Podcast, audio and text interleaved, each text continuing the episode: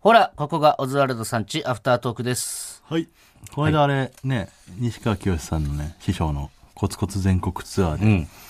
えーっと、僕ら2日連続行ったんですよね、土日で。えっ、と、高知高と知から金沢。金沢。はいあどっちもね、高知は行ったことあったのか、実は。うん、あるある。土佐ねのカツオを買った記憶がある。でもさ、全然その、街並みとかをさ、うん。知らずに帰るわけじゃん、いつもお笑い祭りとか。うんだからちょっと行ってみようと思ってさ、うん。高知の街をこの合間の時間使って、うん。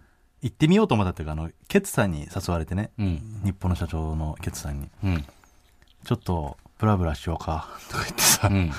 で、俺、めっちゃ行きたかったね、その高知好きというか、思い入れがあって、うん。坂本龍馬そう、坂本龍馬が俺好きなんです、実は。うん。なんでその坂本龍馬のゆかりの地とかもなんか近くて、生誕の地みたいな、別になんもないですよ。ただの日が立ってるような石碑みたいなの立ってるぐらいの感じなんですけど、まあそことかも近いからちょっとまあ、見ときたいなと思ってね。うん。本当は桂浜とか行きたかったんだけど、ちょっと遠かったから行けなくて。うん。で、じゃあ、ケクさんちょっとあの、僕、坂本龍馬好きなんで、うん。こっから歩いて5、600メートルなんで行きましょうよ、つって。うん。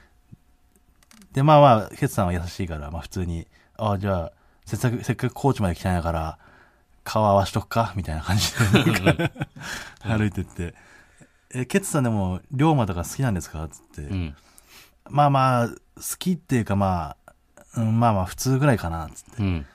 で、俺あの、大井龍馬って漫画ね、うんあの、俺、前回持ってるぐらい好きなんですよ、つって。うんまあそれから入ったぐらいの感じなんだけど、うん。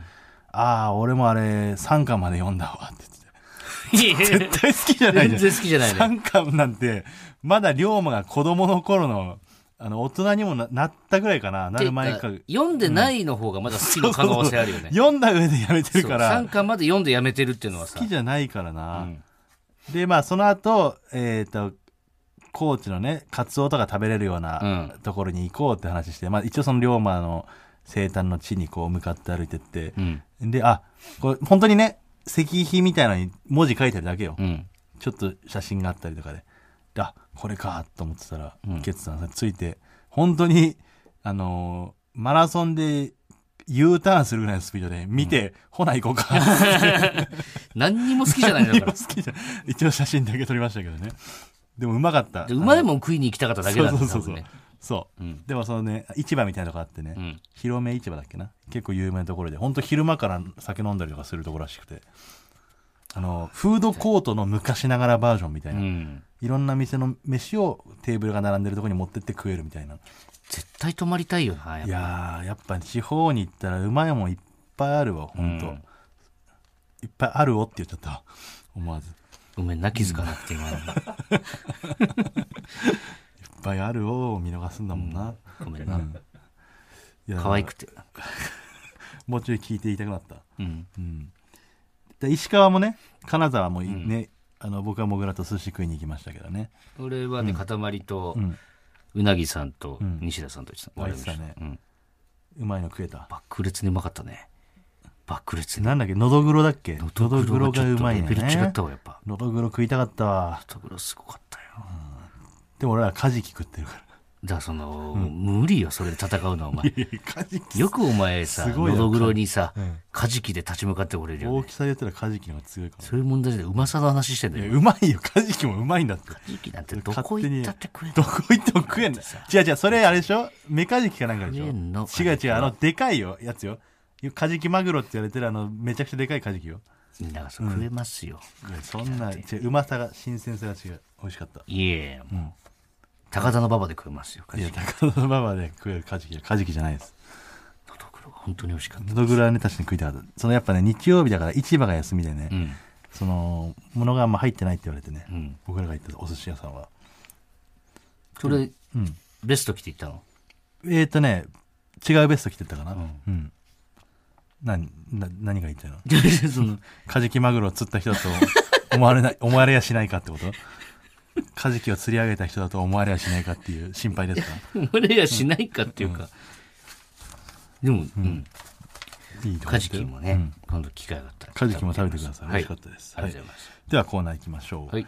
こんな優しいことしました。えーこのコーナーはですね、普段世の中に溢れる小さな優しいことをこちらで発表して世の中がもっともっと優しいことで溢れたらいいんじゃないかなんてそんな強い願いを込められたコーナーとなっておりますはい。はいそれでは最初はラジオネームマジカル豆腐パワーさんはい。観光地で他のお客さんに写真を撮ってもらった時その人がちゃんと撮れてたかなと不安にならないように返してもらったスマホの画面を確認したらすぐにうわーめっちゃいい写真と大きめの声で言うようにしていますあこれ優しい、うん。マジでさあの本当大丈夫って時あるよねこのはしゃって撮ってさうん。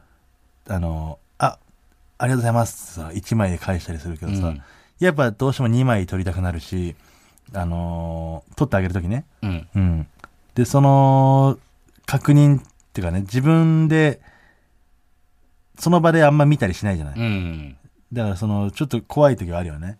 だからあえて、そうね。うん。でもなんか、うん。あれ、い、お、親指でさ、隠すみたいなさ、ボケやる人もいるじゃん。なんか、ああ、うん。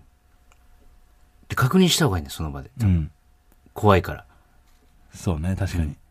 思い出のさ、もう二度と行けないところの可能性もあるからね。うん。本当になんか全、あ頭おかしい人とかに頼んだら、そう、やられたりす よっぽどだけどね、そんな人。あんまいないけど。る酔っ払いとかさ。確かにね。受けると思ってやっちゃうから。受けると思ってやるから、そういうこと。違う、こっちは思い出だからさ、そう受けるとかいらないの。はい。えー、最後です。ラジオネーム、私の傘だけありません。はい。伊藤さん、畑中さん、お邪魔します。はい。私が最近した優しいことは、お刺身コーナーに紛れてたビッグカツを元のお菓子コーナーに戻そうと思ったけど、ちょっと冷えてたから買って帰ったことです。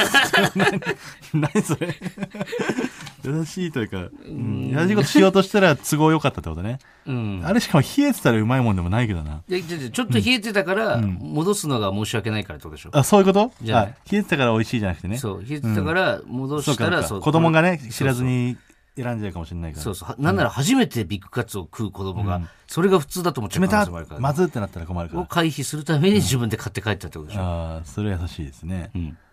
うん。ビッグカツなんて冷たいの絶対嫌だからね。ねだって。てか、誰がお刺身コーナーにビッグカツを？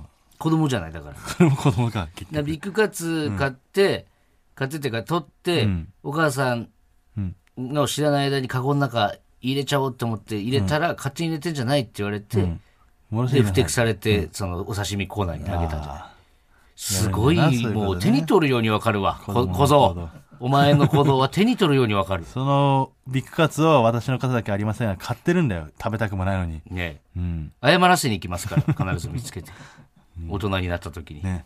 あの時のビッグカツですって。あの時にビッグカツ。優しいことしてます。美味しいですね。はいはい。以優しい。ことしてください、皆さん。また来週も聞いてください。ありがとうございました。